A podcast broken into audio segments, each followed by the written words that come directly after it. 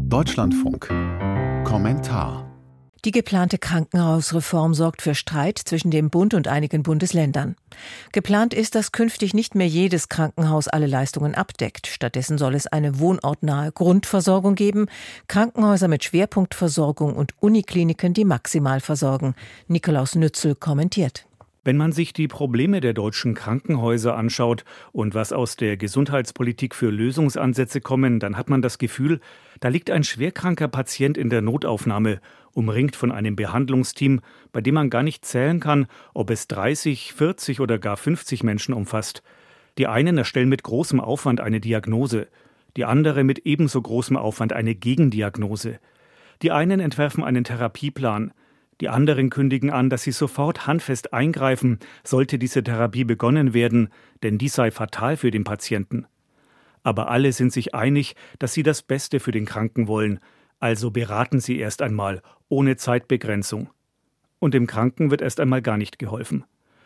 Vor fünf oder sechs Jahren noch sagten Gesundheitspolitikerinnen und Politiker ganz verschiedener Parteien, Deutschlands Gesundheitswesen sei eines der besten der Welt, wenn nicht das Beste. Solche Sätze hört man kaum noch. Vielmehr hört man verzweifelte Hilferufe von Landkreisen, die die Defizite ihrer Landkrankenhäuser nicht mehr stemmen können. Und man hört aus der Ärzteschaft immer öfter, dass die Behandlung spürbar schlechter ist, als sie in einem reichen Land wie Deutschland sein könnte, bis hin zu vermeidbaren Todesfällen.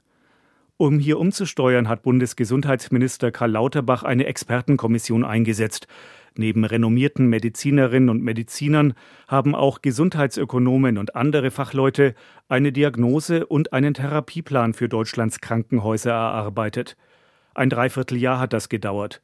Jetzt, ein weiteres Vierteljahr später, heißt es vom Bundesgesundheitsminister, bis zum Jahresende soll es einen Gesetzentwurf geben, mit dem einschränkenden Zusatz möglicherweise. Denn der SPD-Politiker Lauterbach muss heftige Widerstände von Klinikverbänden und vor allem von Landesregierungen überwinden.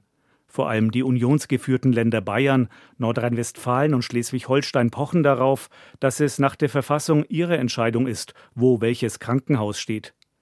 Es mag sein, dass das Grundgesetz den Ländern die Planungshoheit bei Krankenhäusern zusichert und Konfrontationskurs gehört immer mal wieder zum politischen Spiel, zumal während eines Landtagswahlkampfs, der in Bayern gerade Fahrt aufnimmt. Aber wenn Patienten in deutschen Krankenhäusern nicht das bekommen, was sie eigentlich bräuchten, dann ist ihnen Föderalismus herzlich egal. Es gab mal große Sozialreformen in Deutschland, hinter denen mehr als 90 Prozent des Parlaments standen, etwa die Einführung der Pflegeversicherung. Es wäre eine gute Nachricht für Patientinnen und Patienten, wenn sich auch für eine große Krankenhausreform eine solche breite Mehrheit mobilisieren ließe.